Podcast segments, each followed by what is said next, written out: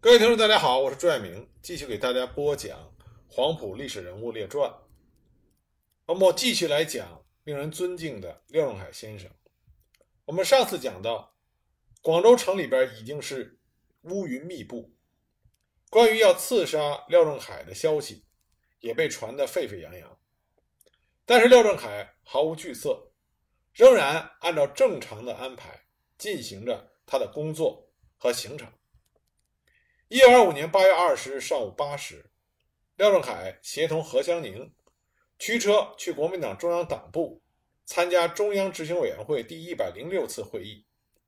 途中，他碰到了国民政府监察委员陈秋林，就邀请他上车同行。当汽车开到中央党部门前，廖仲恺、陈秋林、何香凝等人刚刚下车举步往前走的时候。突然，从党部门前的石柱后面窜出了六七个暴徒，举枪向他们射击。廖仲恺身中四枪，而且都是要害部位。陈秋林也中了一枪。何香凝见此情景，大呼救人，捉拿凶手。可是平时警卫森严的党部门前，这时却看不到一个警卫人员。国民党中央监察委员邓泽如这个时候正蹲在党部的大楼上面。听见枪声也没有下来。何香凝随即协同随身的卫士，把廖仲恺、陈秋林架上汽车，送到东门外白子路公路公立医院治疗。途中，廖仲恺因为伤重流血过多，与世长辞，终年四十八岁。陈秋林也在两天之后不治身死。这就是震惊广州、震惊广东，对中国革命。有着巨大的负面影响的廖仲恺被刺案。廖案发生之后，国民党广州当局在包罗廷的参与和支持下，决定成立由汪精卫、徐崇智、蒋介石组成的廖案特别委员会，授予政治、军事、警察全权，以应付非常之局势。查办廖案成为压倒一切的当务之急，被摆在最重要的位置上。侦查审讯期间，波澜起伏。牵连面极广，并且扯进了大批的上层人物，彻底改变了广州革命政府的政治格局。当廖仲恺中枪的时候，廖仲恺的卫士当场将凶手之一陈顺击伤，其他杀手都已经逃亡。陈顺外号窦灵，时任花军局的稽查，粤军南路司令部军事委员。现场。捡到陈顺使用的大号曲尺手枪，并且从他的身上搜出了金章、枪照以及一直写有数字的名单。枪照呢是粤军南路司令部梅光培发给的，分银单也就是那个写着数字的名单上，有着吴培、梁博等人的名字。根据这些线索，广州市公安局局长吴铁城于案发当日就扣留了梅光培。并且拘捕了被陈顺添发枪照的粤军南路司令部参谋郭敏清。陈顺在被捕的时候已经受了重伤，所以在医院他处于一时昏迷、一时清醒的状态。由国民政府秘书长陈树人、广州地方检察厅厅长欧玉书等人在医院进行盘问，并做了笔录。这份笔录从来没有被公布过。但是在一九二六年二月，广州《民国日报》刊登的廖案特别法庭的审讯记录中，可以读到若干的内容：一，那天早上，陈顺与梁博、冯灿、吴培等数人在万福茶楼饮茶，饮茶之后同赴惠州会馆，刺杀廖仲恺。二，冯灿分得五十五元，吴培分得一百五十五元，梁博分得四十元，陈顺分得八十元。这些款项是在新海珠酒店当面交割的。第三，在澳门是由黄福之主使，由他说动了陈顺。刚开始许诺是给一万元，要陈顺去说服吴培、冯灿、黄基、梁博。第四，陈顺说他原本不认识廖仲恺，是由黄基指认才认出廖仲恺，并进行了射击。此外呢？陈公博在他所撰写的苦笑录中也写道：“说陈顺昏迷时频频大叫，大声老。大声老呢是朱卓文的外号。八月二十四号下午，陈顺因为伤重在医院死去了。广州市公安局于案发当日逮捕了与陈顺过往密切的梁博，被捕者还有梁博家里的佣人林兴、国民新闻的赵世伟等人。梁博，广东三水人，当年二十九岁，是广州公安局的侦缉。据悉，梁博、郭敏清、陈顺、吴培、陈系等人都是朱卓文的旧部。民国十二三年之交，朱卓文在任游击司令的时候。他们都在朱卓文的部队里任事。后来，朱卓文又推荐梁博、陈顺、吴培、陈系等人到花捐局当稽查，而陈卓文与上述的各涉案人员都已经潜逃了。八月二十三日，也就是在案发之后的第三天，粤军第三军军长李福林带来了人证，向汪精卫、徐崇智、蒋介石举报胡一生。胡一生是胡汉民的堂弟。另外被举报的还有魏邦平、朱卓文、林之勉等等。其中说，八月初在文华堂，文华堂也是国民党这些右派官僚和右派军阀聚集的地方。说在文华堂曾亲眼看见并亲耳听见朱卓文与林之勉坐在一起，口口声声地说非杀廖仲恺不可。廖案的特委于是就下令拘捕胡一生、林之勉、魏邦平等人，在铁路工人李辅的指引下。由周恩来率领黄埔军校的学生逮捕了林之勉，而胡一生、魏邦平等人脱逃。关于李福林举报的内容，在汪精卫等人当时的谈话文章中，仅公开了上述朱卓文、林之勉等人扬言要杀廖仲恺的部分，其中还有些内容从来没有被封公布过。据当时任许崇智卫士连连长的林祥所述。当年七月间，粤军将领李福林、魏邦平、梁鸿楷、梁士峰、张国珍、杨锦龙等人，曾经在李福林的家乡广州珠江南岸的大塘村，召开了反共颠覆政府的会议。内容是：你首先推翻徐崇志、蒋介石，重组政府。廖仲恺被谋杀之后，李福林害怕东窗事发，所以出面自首，告发秘密。将会议的情形以及与会人员连锅端出。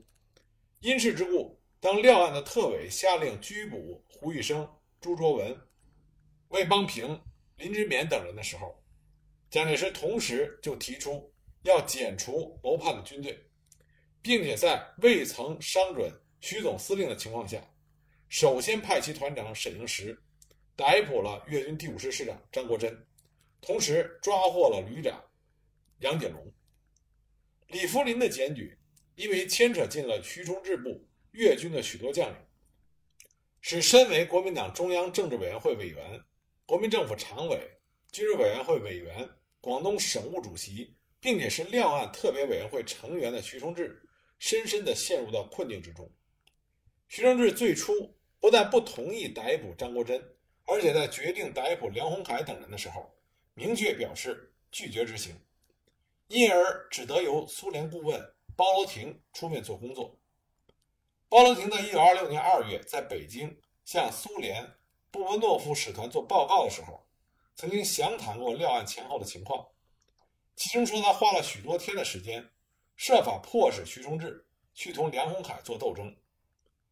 包的手法就是向徐挑明胡汉民与廖仲恺谋杀案有关这一事实。所以决定要把胡汉民赶出一切的机关，人们甚至谈到要逮捕胡汉民。包罗廷接着说：“说我们这样处理胡汉民，立即对徐崇智起了作用，所以他表示同意逮捕梁鸿楷。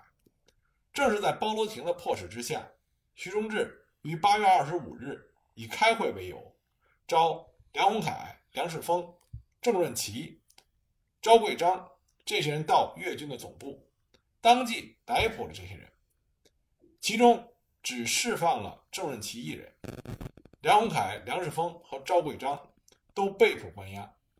接着，蒋介石就出动兵力，分别解散了梁鸿楷、杨锦龙、梁士峰在广州及西江的各军队。梁鸿楷、张国珍等人被捕之后，汪精卫、蒋介石就指派曾任大本营军需总局局长、汉海军军长的罗逸群。会同欧阳格、周恩来共同组成了军事法庭，对梁鸿楷等人进行了审判。从1925年4月就开始兼任黄埔军校军法处长的周恩来，被指定为审判长。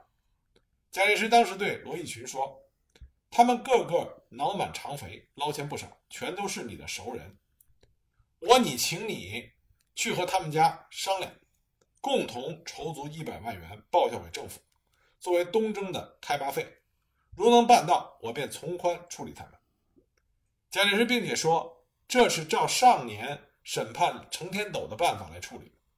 后来蒋介石又说，不要张国珍、梁士峰、杨锦龙的报销费。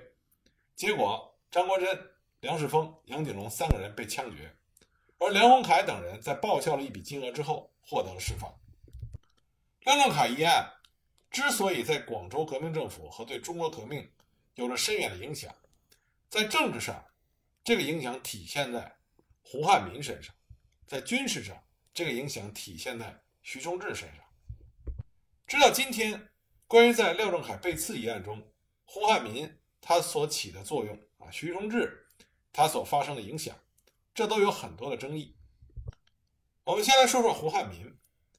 廖仲恺被刺一案发生的时候。胡汉民是国民党中央政治委员会主席，在一开始就被认为是涉嫌人物。案发之日，他已经被排除在廖案的三人特委之外。在文化堂攻击、谩骂过廖仲恺的胡一生，很快也被锁定为重要的追查目标。这条线索呢，随即就追到了他的堂兄胡汉民的头上。胡汉民于是就被牵进到案里，被怀疑是杀廖的主使者。汪精卫的妻子陈璧君回忆说：“当时全广州市都哗然，都说杀死廖仲恺的人就是胡汉民。在廖案的涉嫌者中，最尖端的人物就是胡氏兄弟。”八月二十五日，当蒋介石派军队搜捕胡玉生的时候，士兵包围并且搜查了胡汉民的住宅。胡汉民后来回忆说：“当时房门外枪声大作，大批人冲到房中。”胡汉民被移居到黄埔军校，相当于被软禁了起来。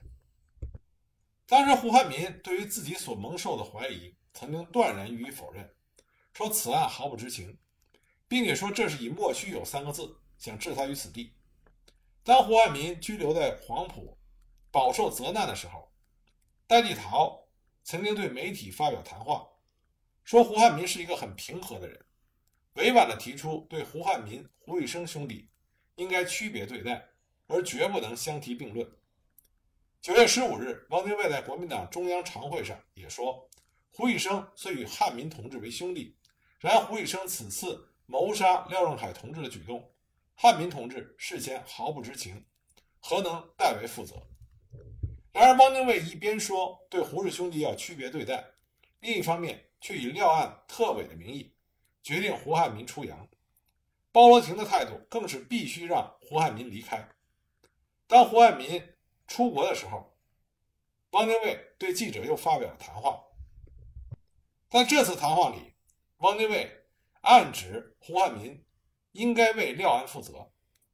汪精卫实际上是趁机将胡汉民请出了广东，送到万里之外的苏俄，这样汪精卫就可以在国民政府里边。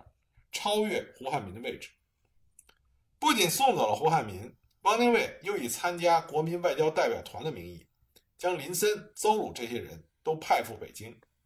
邹鲁当时被认为是胡汉民手下得力干部之一，在讨伐洋流以及成立国民政府等问题上，与汪精卫、廖仲恺、徐崇智、蒋介石都持有不同的意见，并且被指出他与廖仲恺被刺一案沾边。汪精卫显然也是借查案之机，将这些不同政见者请出广东。既然说到了胡汉民到底在廖仲恺被刺一案中负有什么样的责任，那就不能回避他的弟弟啊堂弟胡宜生。胡一生实际上在廖仲恺被刺案中，他是一个非常重要的人物。胡一生并不是一个非常简单的小人物，恰恰相反，他是国民党。乃至同盟会的元老，我们前面就提到过，廖仲恺正是通过胡一生的介绍才认识的孙中山。胡一生很早就投身于反清革命，他二十岁的时候，也就是一九零三年，他去日本东京留学，当年就参加了兴中会。也是在同一年的八月啊，一九零三年八月，孙中山到达日本横滨，胡玉生得到消息以后，马上就去孙中山的驻地进行拜访，表示愿意随孙中山先生为革命效力。他协助孙中山筹办了东京青山军事训练班，自己呢也宣誓入班接受了训练。一九零五年，孙中山在日本东京筹建中国同盟会，胡玉生与黄兴、宋教仁、冯自由等人分头通知中国留学生以及少数的日本人士参加了中国同盟会的筹备大会。也是在这个大会上，胡玉生宣誓加入了中国同盟会。成为了中国同盟会第一批的会员之一。在中国同盟会正式成立的时候，胡玉生担任了第一任广东省级中国同盟会会员的主盟人啊，所以说胡玉生他是同盟会的元老。作为早期的同盟会会员，胡玉生不仅仅是在思想上紧跟着孙中山，同时胡玉生也是非常注重于实践和具体的实际工作。一九零七年，他与朱之信等人就开始联络陆军的速成学堂、讲武堂、学兵营中的革命人士，先后亲自参加了亲联上司起义、镇南关起义。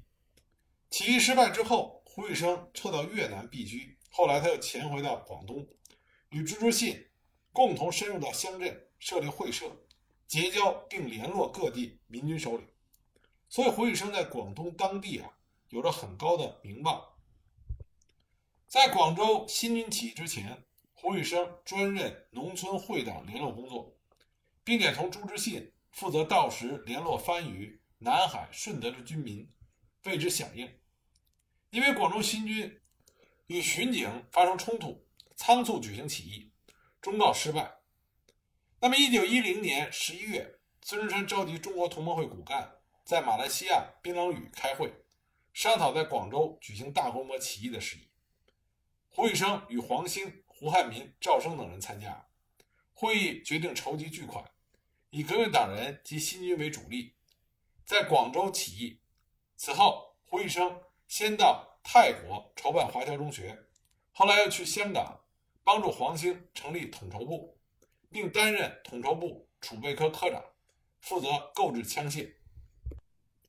一九一一年四月下旬。统筹部开会讨论起义问题，胡玉生被推为第十路，后来又改为第四路起义的队长之一，负责率部坚守大南门。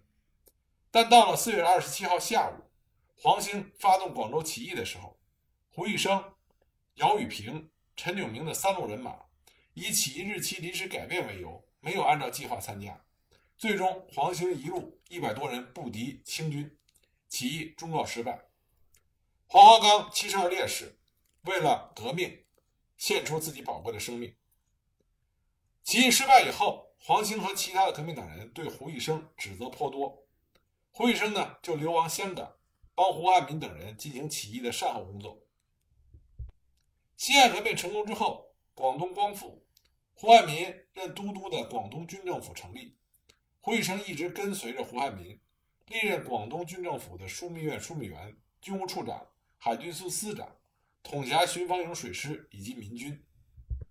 在这之后呢，胡玉生曾经发动过广东民军举行起义，讨伐袁世凯和龙继光。在陈炯明叛变孙中山先生的时候，胡玉生还亲自赶到广州，登上永丰舰护卫孙中山。但是在孙中山进行中国国民党改组之后，胡玉生。在参加广州民选市长竞选的时候，因为舞弊案发而未能当选。自此，胡玉生就彻底走入了国民党右派的阵营，而且他逐渐失意，与朱卓文走得很近。廖仲恺一案发生之后，胡玉生被怀疑为主谋，他逃离了广州，后来被下令通缉，他避居在香港。胡玉生到底在刺杀廖仲恺一案中充当了一个什么样的角色？后来就不了了之了。抗日战争，胡玉生到了重庆，历任了国民政府委员等闲职。后来他回到广东。新中国成立的时候，胡玉生，他去了台湾。一九五七年，因为脑溢血在台北病逝。在他的葬礼上，蒋介石亲自题写了“祭茂望龙”，并且派张群代表致祭。所以胡一生啊，他是同盟会很早就跟随了孙中山的元老。那为什么会怀疑他牵扯到廖仲恺被刺一案呢？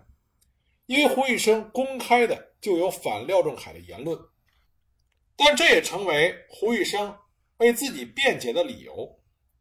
他自陈公开骂廖仲恺，不等于想阴谋杀死廖仲恺。他逃走以后，曾经给汪精卫写了一封信，辩称说他反廖仲恺的言论是在公开场合说的。他信里提到，说我一面公开的骂廖仲恺，一面秘密的派人杀廖仲恺。我要多么的愚蠢，才会做这样的事情？